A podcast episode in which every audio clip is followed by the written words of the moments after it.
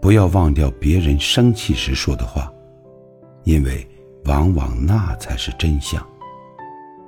也不要记恨说这话的人，因为这是他用另一种方式让你看清你自己。生活是一个不断撞头、不断清醒，然后不断突破的过程。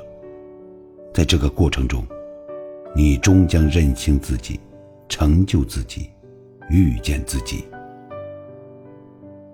脚踏实地的走好每一步，战胜自己，升华自己。